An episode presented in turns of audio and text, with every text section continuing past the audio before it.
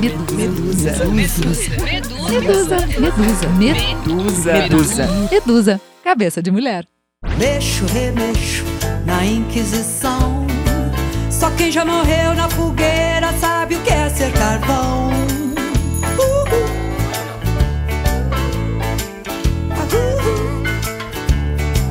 Eu sou pau pra toda obra. Deus dá asas à minha cobra.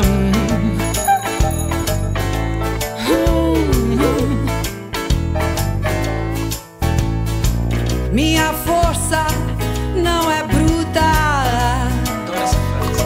Não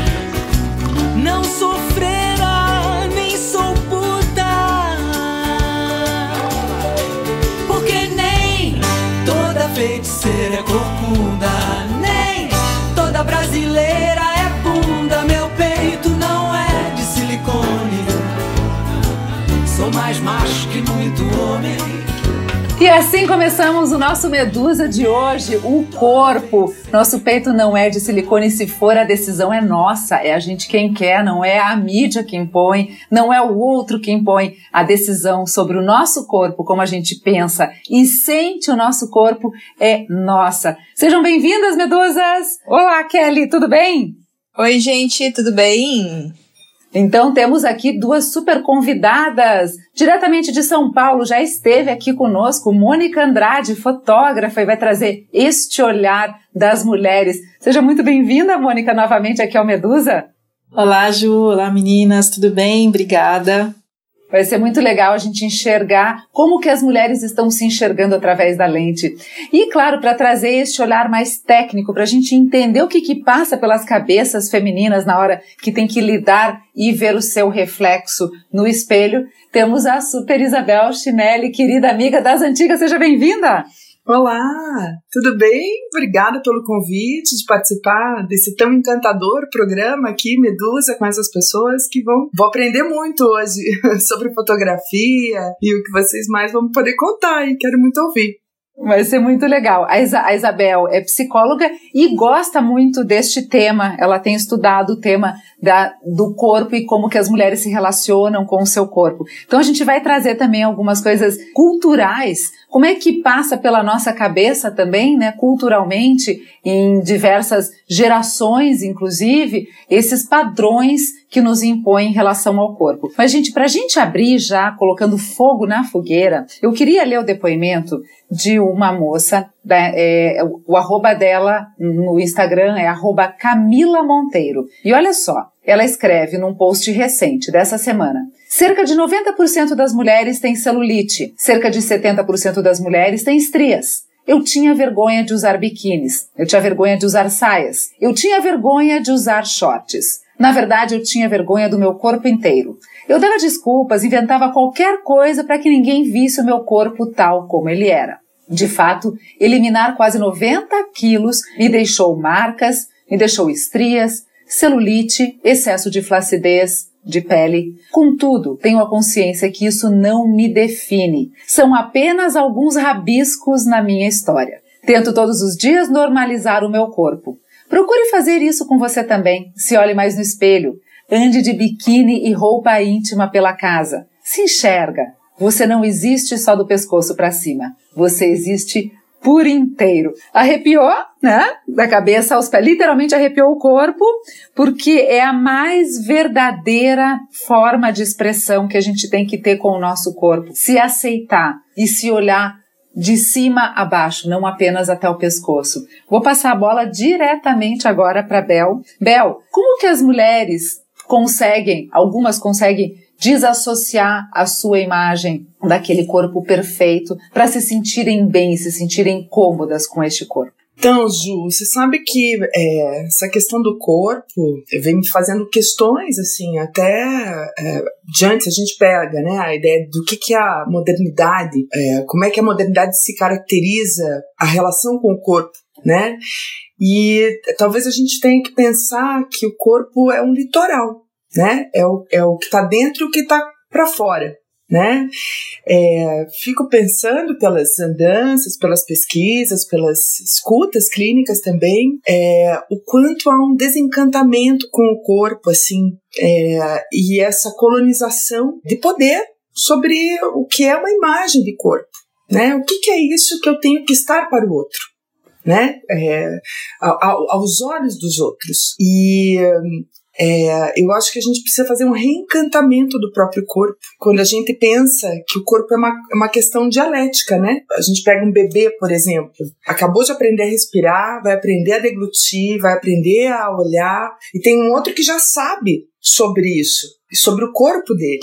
Então, a gente sempre tem essa imagem de que o outro sabe mais do que a gente sobre a gente mesmo, ou que a gente é, é, ou que o outro espera da gente. É como se a gente ficasse correndo atrás disso o tempo inteiro. Eu não sei que efeito tem essas palavras para vocês, mas né, é, quem tem filhos e foi filho sabe disso, né? O que que, o que que o outro quer de mim? É, ah, eu tenho que estar tá magra, eu tenho que estar tá reta, eu tenho que estar tá de cabelo limpo, eu tenho que estar tá, é, comer de boca fechada e né, de beber, não mamou uma madeira inteira, tem que mamar tudo. Olha, tá na hora de comer, tem que comer os legumes legumes, quer dizer, sempre tem algo de uma imposição sobre o corpo do outro. Então eu acho que essa é uma grande questão, assim, né? É, e o corpo, ele é, antes de tudo, é uma forma de objetificação, né? Quando a, a história é essa, né? Quando o bebê nasce, ele é um objetinho inicial né? E aí, a partir de que essas narrativas vão sendo colocadas para esse corpo, esse corpo vai se, vai se mudando e ele vai estar o tempo inteiro em constituição. A vida toda a gente está reformando e reformulando coisas do próprio corpo e o que que essas histórias que a gente é, é, se envolve, né? Esse encontro com os corpos, com o outro, o que que isso nos traz? Então, é muito interessante pensar.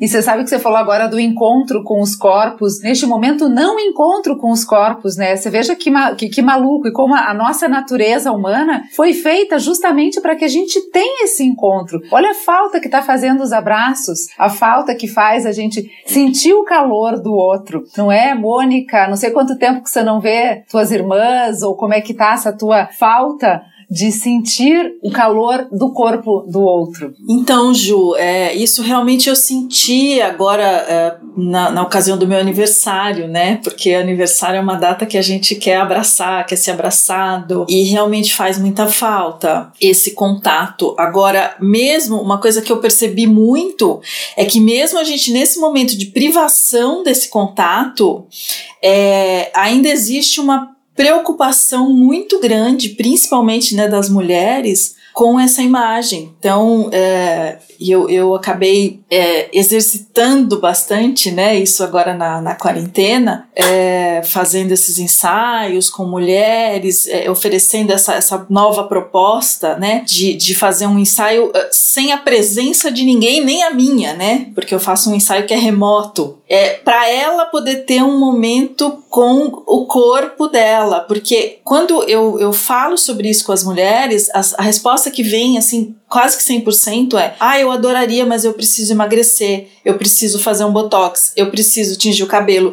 eu preciso. Então, sempre tem uma projeção no futuro, sabe? É sempre uma ideia de uma perfeição a ser alcançada. E aí a minha proposta justamente é essa: é, é dizer, não, é, não precisa nada disso. Você precisa olhar para esse corpo que você tem agora, né? Inclusive com os quilos a mais que a gente ganhou na quarentena, né? Muita gente ganhou, eu inclusive. E aí algumas que, que pensam realmente e topam fazer é muito incrível assim a, a, a, a, resposta né a reação delas quando elas se veem na foto da forma que eu tô vendo né porque a gente não consegue se ver. A gente tem tanta essa preocupação com o que o outro está pensando da gente, né? O corpo realmente é, é muito objeto, é isso que a, que a Bel falou. É muito objeto de desejo do outro, de, de até de posse do outro, que a gente mesmo não consegue ver o que tem de bom. A gente está sempre tentando moldar para agradar o outro. E isso gera muitas frustrações, né? E aí o que eu vejo, quando elas se veem nas fotos,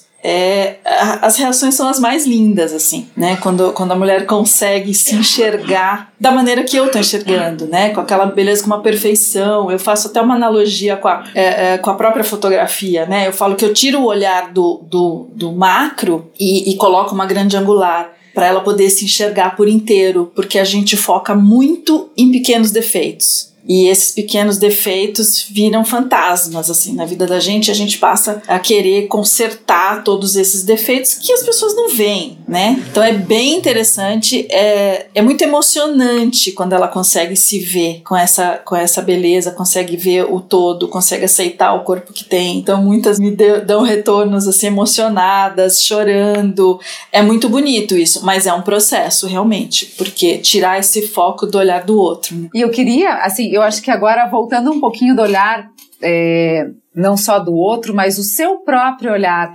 Kelly, quando a gente se coloca na frente do espelho, eu imagino que a maioria faça isso, a gente olha exatamente naqueles pontos onde a gente não gosta, em vez da gente olhar aqueles pontos que a gente gosta. É isso que acontece ou só a minha pira? Acontece com você também? Eu ia até comentar, né, pelo que a Mônica estava falando, né, é, a gente não só olha, como exalta para os outros os defeitos que a gente acha que a gente tem, né? Então, ah, eu não quero tirar foto porque eu não gosto do, de uma bolinha que tem em cima do meu nariz, mas tipo, a foto tá linda, ninguém nem viu a tal da bolinha, a pessoa só viu porque você foi lá e falou que tem, entendeu? Então é uma coisa da gente exaltar, né? Isso e eu li esses dias, agora lembrei aqui e li rapidamente que a gente também não consegue se reconhecer tão bem, porque tem uma questão neurológica, né? Que quando a gente olha no espelho e depois que a gente vê uma foto, então é, os lados né, são diferentes, então a gente acaba enxergando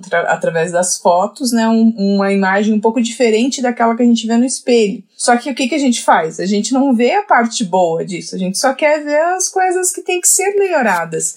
E claro, né, se você não está feliz e se isso não te faz bem, é, você pode né, buscar melhorar alguma coisa, mas não tornar isso um objetivo da tua vida, né? Viver para emagrecer, viver para fazer procedimento estético. Tem gente que trabalha e se endivida porque quer fazer uma cirurgia plástica, porque alguém falou um dia quando era adolescente que tinha que ter peito grande, então sabe?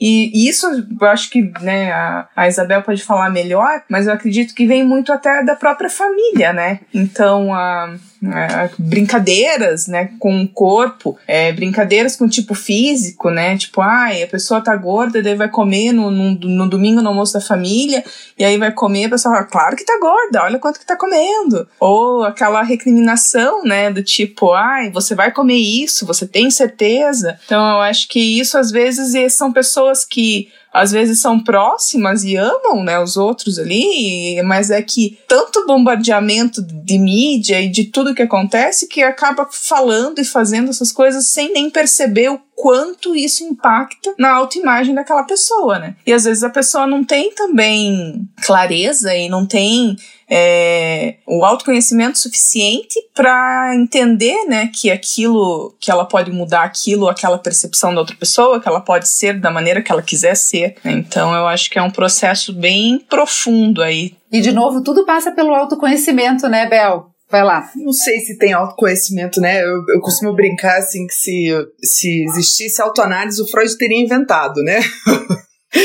Mas, Ai, que ótimo. Né? É verdade. É, mas é, fiquei pensando no que vocês estão falando e nesse tempo de rede, onde esse encontro né, é, é, aconteceu uma, pela via da internet, né? E pensando nessa ideia da imaterialidade do corpo, né? Porque as redes sociais já dizem, né? Quer dizer, é uma rede para sociabilizar. Então nunca se comunicou tanto, né? E o que, que se perde desse corpo, né? Para nós da clínica né, da psicanálise, isso é, vem sendo uma questão e a gente tem já conversado, já tem pessoas falando, escrevendo sobre efeitos da clínica, né? Mas é, é interessante a gente pensar, né, como a gente passa inventando ideias sobre os novos formatos do relacionamento. A gente não sabe o que vai acontecer, né? A gente está passando um trauma. É, eu, eu realmente, é, a minha expectativa é de que essas relações é, passem, é uma mudança de paradigma, mas que isso seja uma mudança é, mais não sei se uma, dessa lógica pré-moderna, né, de que a gente está é, vivendo, o que, que vai acontecer só depois, né? Tem um termo em francês chamado pré-coup, que é só depois a gente vai poder ler os efeitos disso. Mas fiquei pensando que essa rede social, assim, é um grande mosaico, né, de transferências, né? E eu acho que é um assunto sério, um assunto muito enigmático nessas, nessas condições que eu acabei de dizer, mas eu fico pensando o, o que que se perde, né, é, dentro dessas relações. Quem tem criança pequena, por exemplo, né, que sabe que a escola é um lugar de ensino, de, de, de, de, aprendizagem, mas que mais do que tudo dá as relações sociais. Então, o que que fica aí, né? Então, a gente perde o corpo né? Ou a gente ganha algo desse corpo, né? Porque ele tá hiper presentificado, se a gente for pensar, né? Não sei como é que é para vocês, assim, que trabalham mais, talvez, com essa coisa da comunicação, né? Mas escutar a própria voz, a gente nunca, nossa, mas essa é a minha voz, se perde algo né?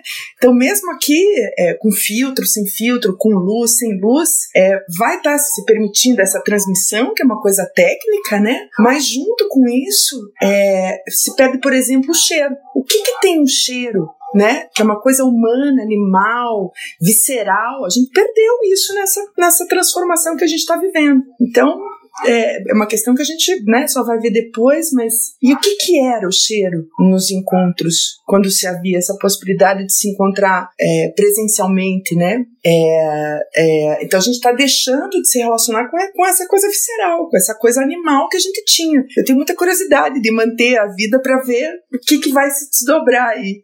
E essa necessidade mesmo, assim, tem, tem cheiros característicos de pessoas em momentos característicos também, né? Por exemplo, quem tem a sorte de ter a mãe viva, é o cheiro da minha mãe, tô morrendo de saudades do cheirinho dela. E é um cheiro que vem carregado de muitas emoções, são muitas coisas que uma imagem em vídeo não vai trazer. Então, é, ou até mesmo quem tem namorado ou alguém em outro lugar, em outra cidade ou outro país, não vai ser a mesma coisa. Um encontro precisa tocar naquela pele, aquela pele precisa sentir. E eu gostei, Isa, que quando você começou falando que o nosso corpo é como se fosse um litoral, né?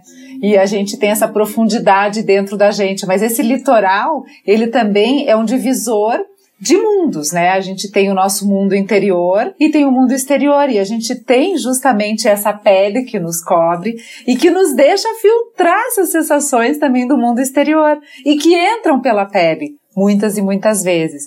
Então a gente lembrar que esse corpo, que as pessoas acabam é, minimizando, digamos assim, as funções dele, até sociais, apenas para sexo, ou para aparência. E esquecem que o corpo é muito mais do que isso, né? Então, assim, claro, você tem lá sua, os seus órgãos principais nesse envoltório, você usa ele para sexo, para se locomover, e as pessoas, para para mostrar para o mundo, como se fosse uma identidade única. É, e pouco mais do que isso se pensa do corpo. Por isso que eu acho que esse tema de hoje, ele é tão rico, ele é tão complexo, a gente tem esse olhar do feminino, né, que a gente vê muito na mídia, a forma como ele é objetificado. Você tem este lado, mas você também tem outro lado de reflexão. O que que o meu corpo diz sobre quem eu sou verdadeiramente, né? Então eu queria que vocês pensassem, me ajudassem a pensar que a gente filosofasse um pouquinho mais sobre este esse aspecto amplo do corpo. É, talvez esse momento que está privando a gente justamente de várias coisas que eram importantes e a gente nem, nem percebia, né? Quer dizer, a gente sabia que era importante, mas agora quando falta o abraço, o cheiro, o toque, que é o que estimula os nossos sentidos e, e constrói a nossa memória afetiva, né? E por outro lado,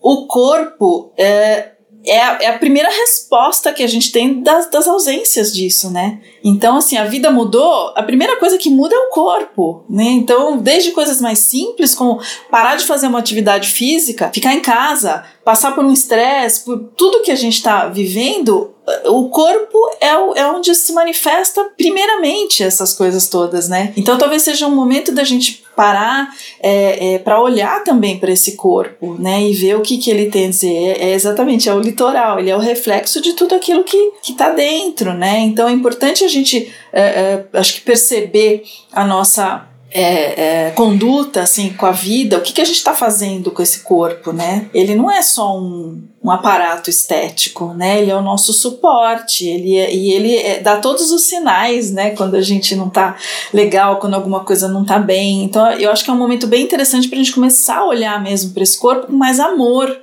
né? E não com essa autocrítica exagerada, olhar para os defeitos, mas olhar para ele como um templo mesmo e, e, cuidar e olhar com, com mais amor e prestar atenção nas, nos recados que ele está dando, né?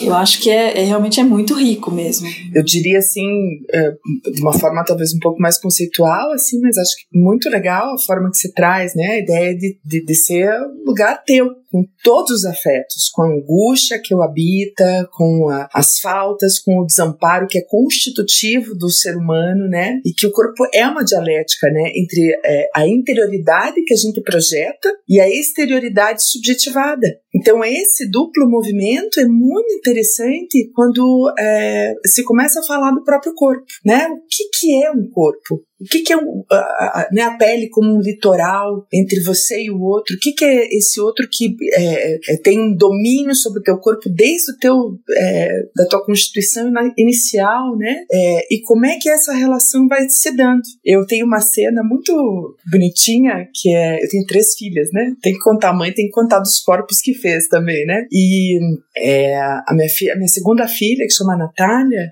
ela quando ela tava com sei lá uns cinco meses assim, já sentadinha, começando a sentar assim na frente da TV, e eu chamei Natália, Natália, e ela não olhou. E eu falei, Natália! Naquele momento eu percebi que ela se fez Natália. É uma coisa assim de que ela não é mais a mesa, ela não é mais a TV, ela não é mais o chão, o tapete, ela é a Natália. Então, assim, é, como a palavra, né, a nomeação daquilo sobre o corpo do outro, veja que é um nome, né? É como se cortasse a carne, como se dissesse, bom, agora então, opa, é comigo, Natália, opa, sou eu. E é muito interessante porque a gente é, acaba é, é, com, se constituindo com essas ferramentas, né? De o que que tem é, em relação ao nosso corpo, aos nossos prazeres, aos nossos, as, os nossos desejos, as nossas satisfações parciais, porque são sempre parciais, né? O, o que se trata o gozo disso, desse momento, em relação a esse outro, né? Então, quando vocês estavam falando dessa questão do olhar, que a Ju começou, é muito interessante, né? A gente chama isso de, de é, pulsão escópica, né? Então, são três tempos. Então, é, quando a, o estágio do espelho, que vocês já devem ter ouvido falar, obviamente, que é um conceito do Lacan, que é um drama, né? É muito curioso, porque passa assim, então, eu é o outro que me vê, eu que vejo o outro pelos olhos, pelos meus olhos, mas do que ele vê, e quem está me vendo.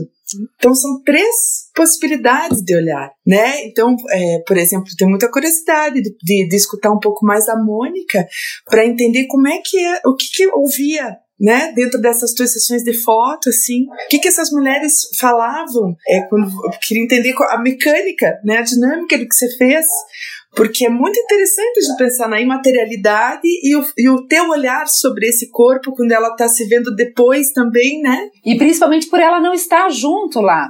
Então, assim, é um olhar subjetivo. Aqui a gente até criou, pela tecnologia, um quarto olhar, talvez, né, Isa?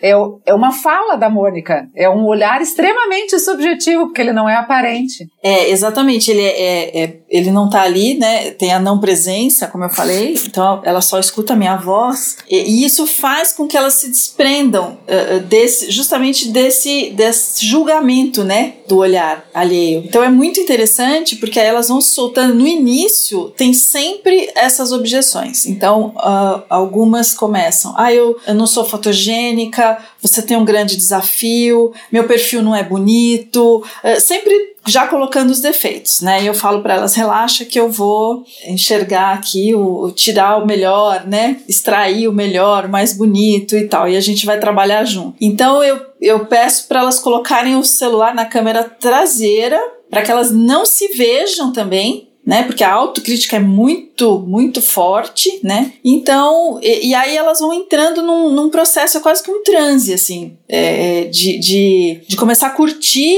né, esse corpo, porque aí eu vou dirigindo uma pose, uma mão, e, e eu vou realmente vendo coisas muito bonitas, né? É, olhares, gestos, é, uma, uma sensualidade. Eu vou, eu começo a enxergar realmente toda aquela beleza e elas vão se soltando. E uma coisa que eu percebi, é, algumas que tinham pessoas que tentaram ajudar, principalmente marido, é, que eles foram queridos, quiseram ajudar a posicionar, atrapalhou mudou tudo. Porque é um olhar, elas não conseguiam prestar atenção na minha direção, elas não conseguiam se soltar porque tinha um olhar, né, ali julgador, que nem, nem o cara nem tava julgando naquele momento, mas para elas, pra gente, tendo um, um, alguém olhando já é um julgamento e já é um motivo de, de criar uma barreira, né? Então é, é muito interessante esse processo porque ele, ele vai acontecendo assim, as, as primeiras fotos nunca são as melhores, e aí no final elas vão entrando, é uma integração mesmo com o próprio corpo, né? Porque essa minha voz ela fica como um.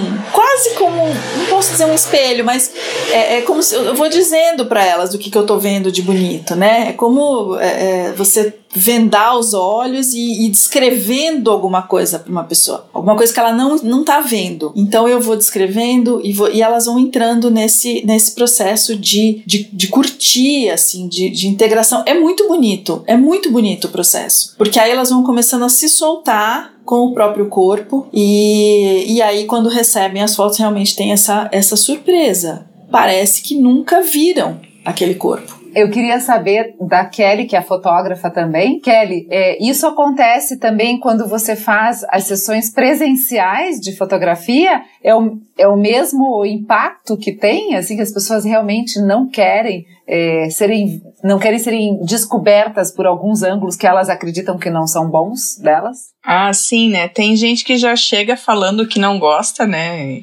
E ah, não gosto das, de, em, né, no seu corpo ou seu perfil, enfim. E na sessão presencial, eu não fiz nenhuma sessão online, então tô sem fotografar aí 2020 praticamente, mas é, todas as sessões presenciais no início, principalmente quando você não conhece a pessoa, né? Então até quebrar um gelo ali, começar a rolar uma intimidade, tem que ter muita química, porque a pessoa tem que confiar, né, no olhar. E é difícil isso, porque a gente tá tão acostumado, né, a ver o, o, quanto as pessoas julgam, né? Então, na internet, gente, na internet a pessoa posta uma foto e você vai ver principalmente pessoas, né, que são é, mais conhecidas e tem um público grande, as pessoas não têm nenhum pudor em falar do corpo do outro e falar coisas horríveis, né, que às vezes é, transformam isso num, num, problema gigantesco. Então, é difícil as pessoas confiarem, né, o, o seu corpo ali sem medo, né, de, de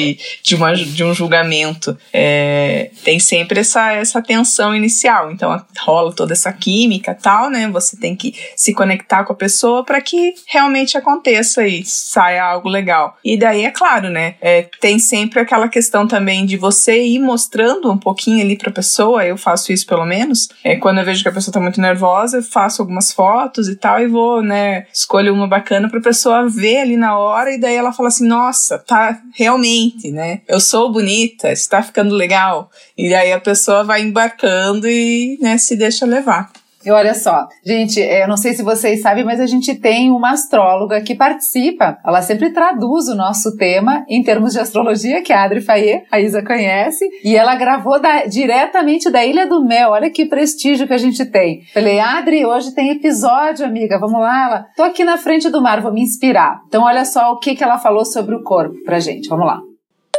Primeiro, a gente tem que considerar que nós somos parte mortal e parte imortal. Então, essa parte que é imortal, essencial, espiritual, encarna num corpo, na matéria, manifesta. Na astrologia, a gente vai olhar as casas astrológicas, a estrutura do mapa. O ascendente é a nossa forma, e é a forma como nós começamos as coisas na vida. Tem um lance super legal que é um asana da, da yoga, que é um que você coloca, você inverte e coloca os pés atrás pela cabeça. Se você colocar isso dentro da estrutura do mapa, então cada parte do teu corpo corresponde a uma casa astrológica, a um planeta ou a um signo. Então, é, na astrologia médica, eles usam muito essa correspondência para identificar causas de possíveis problemas de saúde e como que você pode tratar estas causas. Tanto é que os antigos médicos, eles eram matemáticos e eles eram astrólogos, iatromatemáticos, e eles faziam os medicamentos de acordo com o mapa natal. É super interessante se a gente parar para pensar também dentro dessa linha, o Ayurveda, que é também um estudo indiano, que trabalha também muitos pontos astrológicos para sua medicina ayurvédica. Então faz todo sentido isso que a Adri Fayou, fa, Adri Faye Fayou, Adri Faye falou. Aí eu queria trazer também um ponto que ela colocou e que faz muito parte do meu universo, que é o yoga. E a gente, as pessoas associam automaticamente o yoga aos asanas, que são as posturas. Então, as posturas, elas nada mais são que uma preparação do corpo para que você possa ficar mais tempo sentado meditando. Olha que interessante. Então, assim, uma cultura milenar, né? Uma tradição milenar que usa o corpo, na verdade, como instrumento para se alcançar uma iluminação, para se alcançar um estado mental de, é, de meditação. É bem interessante a gente observar por esse, por esse aspecto. Então, é, a gente basicamente, olhando assim, tem que ter o corpo saudável para que a nossa mente realmente, a nossa mente, as nossas emoções estejam saudáveis também. Então ele é o tal do instrumento. Eu sei que a Mônica também é praticante de yoga, né, Mônica? E a, a, Kelly já praticou, mas quem sabe volta. Como é que vocês veem é, esta, esta indicação de como usar o corpo na forma como os, os yogis fazem? Eu acho que uma coisa muito legal, né, que, que o yoga traz é isso de você ter a consciência do próprio corpo, né? Então, é, todo mundo no automático o tempo todo, a gente não para para pensar que se eu tô aqui sentada falando com vocês, é o meu corpo que está possibilitando isso, né? Então, meus ouvidos, minha, minha voz, enfim. E a gente só, né, voltando, a gente só acaba focando no que é o no ruim e a gente não nutre esse corpo. Então, a partir do momento que você não trata ele como a Mônica falou, falou, né? Tratar o corpo como um templo. E é assim que a gente tem que fazer mesmo, porque o nosso corpo é, é o que a gente é. Enfim, tudo que a gente absorve, né? Tudo que o nosso corpo absorve, ele vai ter um resultado. Então, a partir do momento que você começa a cuidar e, uh, e, o, e o yoga traz isso de, dessa consciência corporal, eu acho que é muito importante, sim, para a gente ter essa, essa virada de chave e parar de focar nas coisas ruins e ver tanta coisa que o corpo pode nos possibilitar, né? Até é, na questão física mesmo, né? Conforme você vai se exercitando, você vai conseguir uma qualidade de vida muito melhor. Mas é, tô falando aqui, mas não pratico. É tudo bem. Tá na intenção. A intenção é essa, né? É, a yoga realmente ela traz esse, essa, essa consciência né, do corpo. E eu fiz uma vivência uma vez, uh, nessa, nessa minha busca toda, resgate do feminino e tal, e, e tinha lá um, um exercício que era uma meditação onde a gente uh, tocava várias partes do corpo. Só um toque leve, né?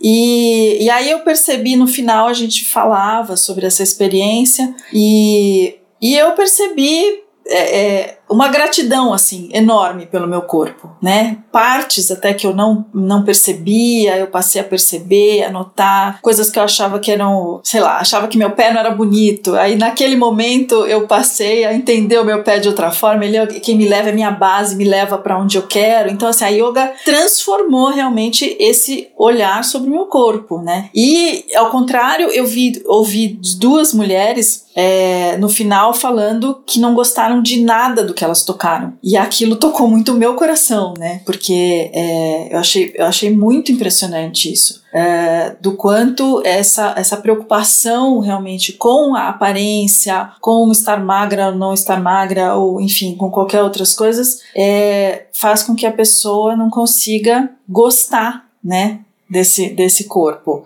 E isso é muito impressionante, realmente. É, aí eu acho que a gente entra também na questão, né, da da mulher, principalmente, em ter o seu corpo objetificado e como propriedade de um ser masculino, né? Então, é uma vida toda, uma, né? Até hoje a gente tem que falar sobre isso porque ainda existem é, muitas pessoas que tratam a mulher como um objeto e tratam o corpo dela como um objeto, como uma propriedade.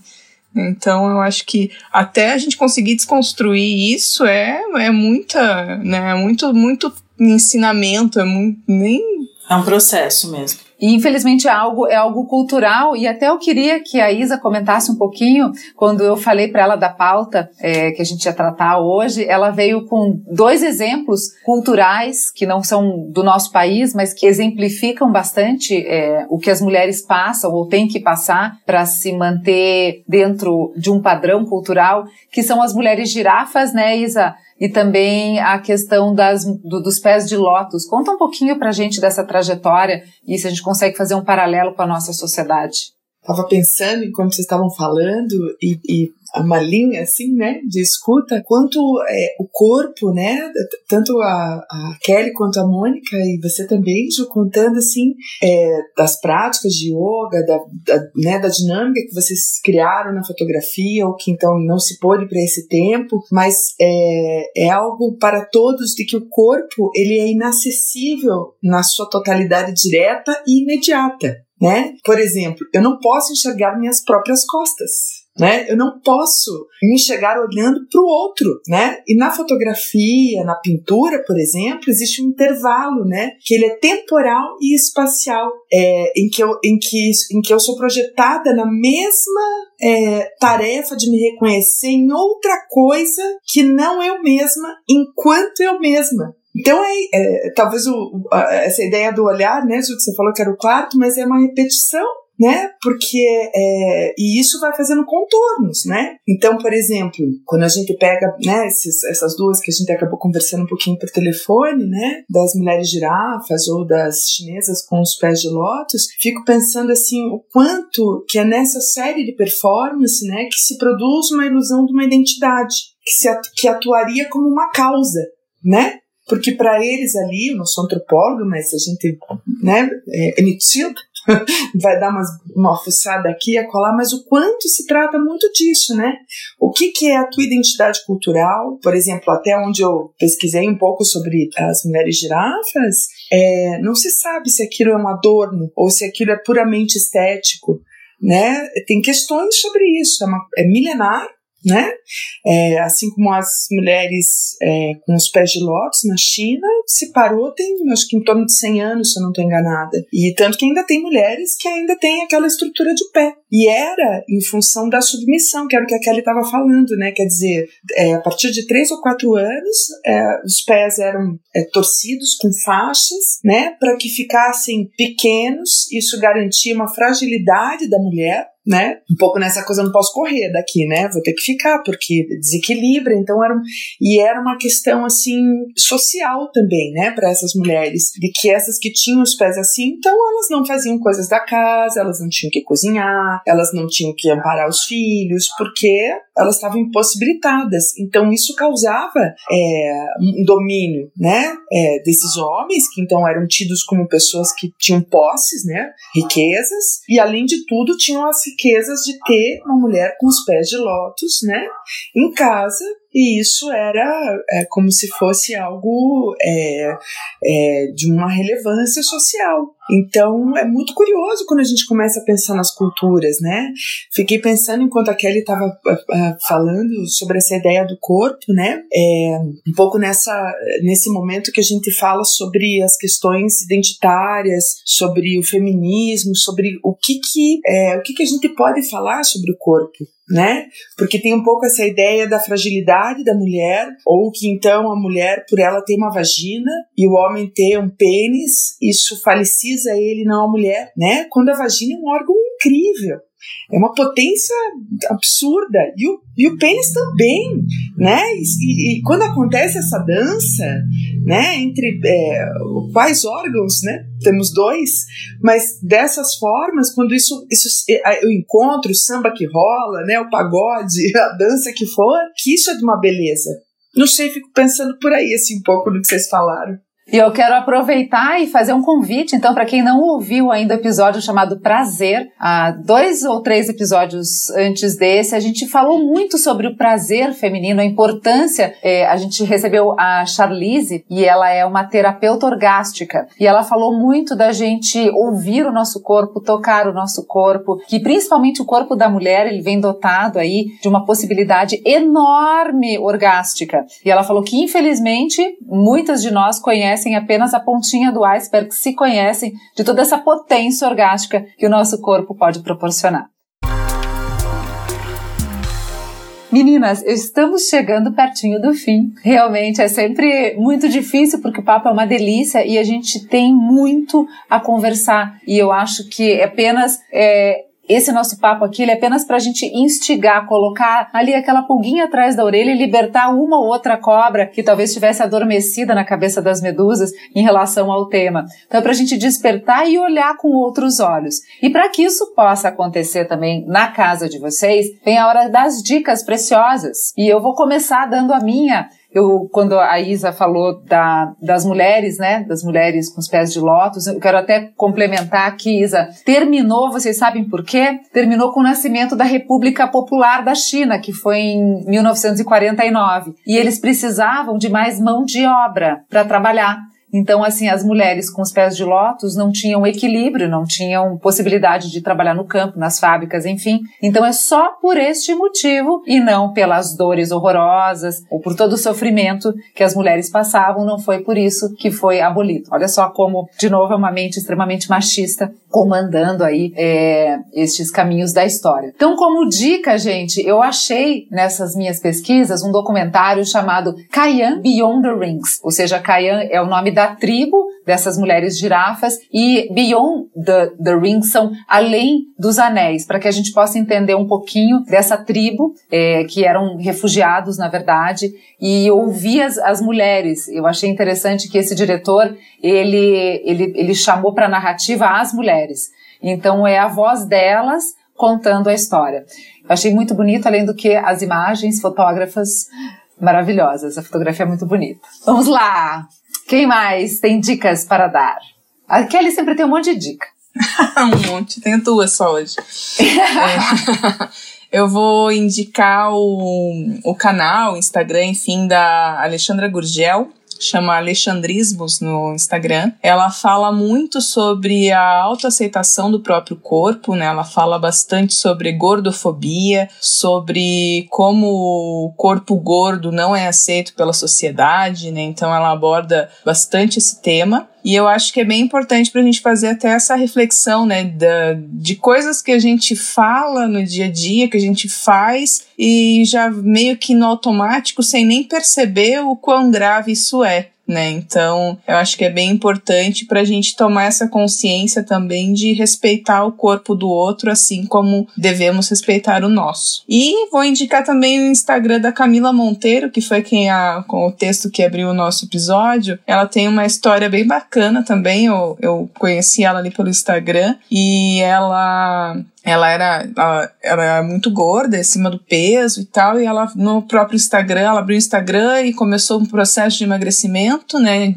E ali com, com seguidores acompanhando esse processo. E ela emagreceu e depois ela engordou de volta. Então ela engordou mais de 100 quilos. E nesse processo, o tanto de. Ela, ela compartilha, assim, às vezes, né? Ela é realmente uma guerreira por ela aguentar a pressão e os comentários que faziam sobre o corpo dela, falavam coisas horríveis para ela, né? Então, e ela é um exemplo de superação e de que de aceitação. Então, eu acho que é, é legal assim para a gente também ir abrindo a mente e aprender a respeitar mais os corpos como eles são, né? Não só na questão de, de gordo ou magro, mas também os corpos que não é, é com deficiência, é, os corpos diferentes dos nossos, né? Então as cores, né? Tudo isso aí eu acho que é um processo muito grande aí que a gente tem que construir para gerações futuras serem muito mais é, sábias do que, do que nós, né? Legal. Mônica, suas dicas, querida amiga. Vamos lá. É, eu, eu vou dar uma dica para vocês de um livro que eu tô lendo, que é bem interessante, que chama A Cama na Varanda, que é de uma psicoterapeuta que chama Regina Navarro Lins, que é um livro sobre relacionamentos, mas ela faz todo um apanhado histórico. É, ela conta essa construção né, da sociedade patriarcal, mas ela vai antes até, desde a pré-história, de como uh, o corpo da mulher era visto, a mulher era, era detentora da, da vida, né? Esses povos. Então ela tinha era total respeito, total poder sobre o corpo, até que o homem descobriu que ele tinha participação nessa geração, né, da vida. E aí ele passa a achar que o poder é dele, aquele corpo é só um, um meio né? Então é muito interessante essa, essa, essa construção né? de onde vem, para a gente entender de onde vem toda essa, essa uh, essa objetificação do corpo da mulher, o corpo da mulher como, ou como um veículo de, de geração da vida ou de, do prazer do, do outro, do prazer masculino. Então é muito interessante a gente conhecer essa construção para começar a desconstruir realmente, porque é um processo longo. E, e outra coisa que é uma delícia que eu assisti, que eu adorei, que não é especificamente sobre corpo, mas é sobre o feminino, sobre vontade feminina, que é uma série que acho que vocês já devem ter visto, que chama coisa mais linda. Amamos! A gente é recomenda em todos os episódios. É muito legal. E tem também a N, né? N com também. E, que também é Outra muito, queridinha outra... do Medusa. Então, muito legal. Então, essas são as minhas dicas que valem a pena. E é isso que eu legal. tenho de dica para vocês. Maravilha. Isa, contigo. Então, eu tô apaixonada por uma série que chama Grace Frank, que é muito legal porque é, me vem essa ideia de querer envelhecer. E é, tem um livro que é um livro meio de cabeceira que chama Fadas no Divã que é Psicanálise e Histórias Infantis, da Diana Corso, da Diana Lichtenstein Corso e do Mário Corso. É um casal que escreve e que é muito interessante porque ele é feito por psicanalistas, né? Tem muitos, tem alguns conceitos clínicos, mas o quanto ali a gente é, é, resgata e pode se pensar nas narrativas que conduziram muitas histórias nossas também. Então, desde Chapeuzinho Vermelho, eles, eles até têm a, a Psicanálise da Terra do Nunca, que é um, um iPad na frente, né? É, como se fosse que é, é das histórias e, e, filmes da atualidade, então Harry Potter, tem outras coisas aqui. Mas esse Fadas no Divã é um livro muito bonito, muito bem escrito e que eu acho que traz contornos sobre um pouco do que a gente falou hoje, sabe? De, de como é que é isso de se fazer corpo para o outro, de das histórias que fizeram parte do imaginário, o que que a gente simbolizou dessas histórias, né? De medos, angústias, é, raivas, é, os afetos, né? É, e eu acho que cabe para qualquer idade. Nossa, super dica, quero ler. Adorei, porque é bem interessante através das histórias, a tal da moral da história, é um recorte. E todas as outras partes da história que foram sendo contadas para nós ficou aqui no nosso cérebro. Em alguns momentos a gente acessa e resgata, nem sempre para o bem. Então talvez tenha que ter algumas desconstruções para novamente, como a Mônica falou, a gente reconstruir a, o corpo e a vida que a gente quer. Meninas, foi uma delícia conversar com vocês. Foi realmente muito instigante. Espero que vocês que, têm, que estão nos ouvindo aí tenham gostado tanto quanto a gente que fez o episódio de hoje. Lembrando que estamos no episódio de número 20, então já temos aí 20 histórias bem contadas sobre as cobras que habitam as cabeças femininas e as masculinas também. Então estão todos convidados a revisitarem a nossa história. E a gente vai encerrando por aqui. Kelly, quer dar uma palavrinha final? Eu queria que a Mônica deixasse aqui pra gente, né, onde que a gente vê o trabalho dela. Claro, Isso. maior prazer.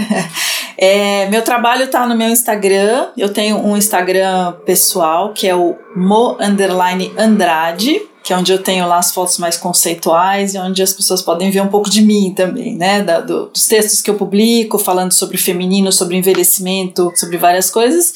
E tem o mo underline Andrade ponto fotografia, que é onde tem os ensaios, os online agora que estão super em alta na época da pandemia, então vocês podem ver lá. E obrigada pelo convite, meninas, foi uma delícia de ah, conversa. Obrigada. Isa, delícia. queremos também suas redes sociais, Isa.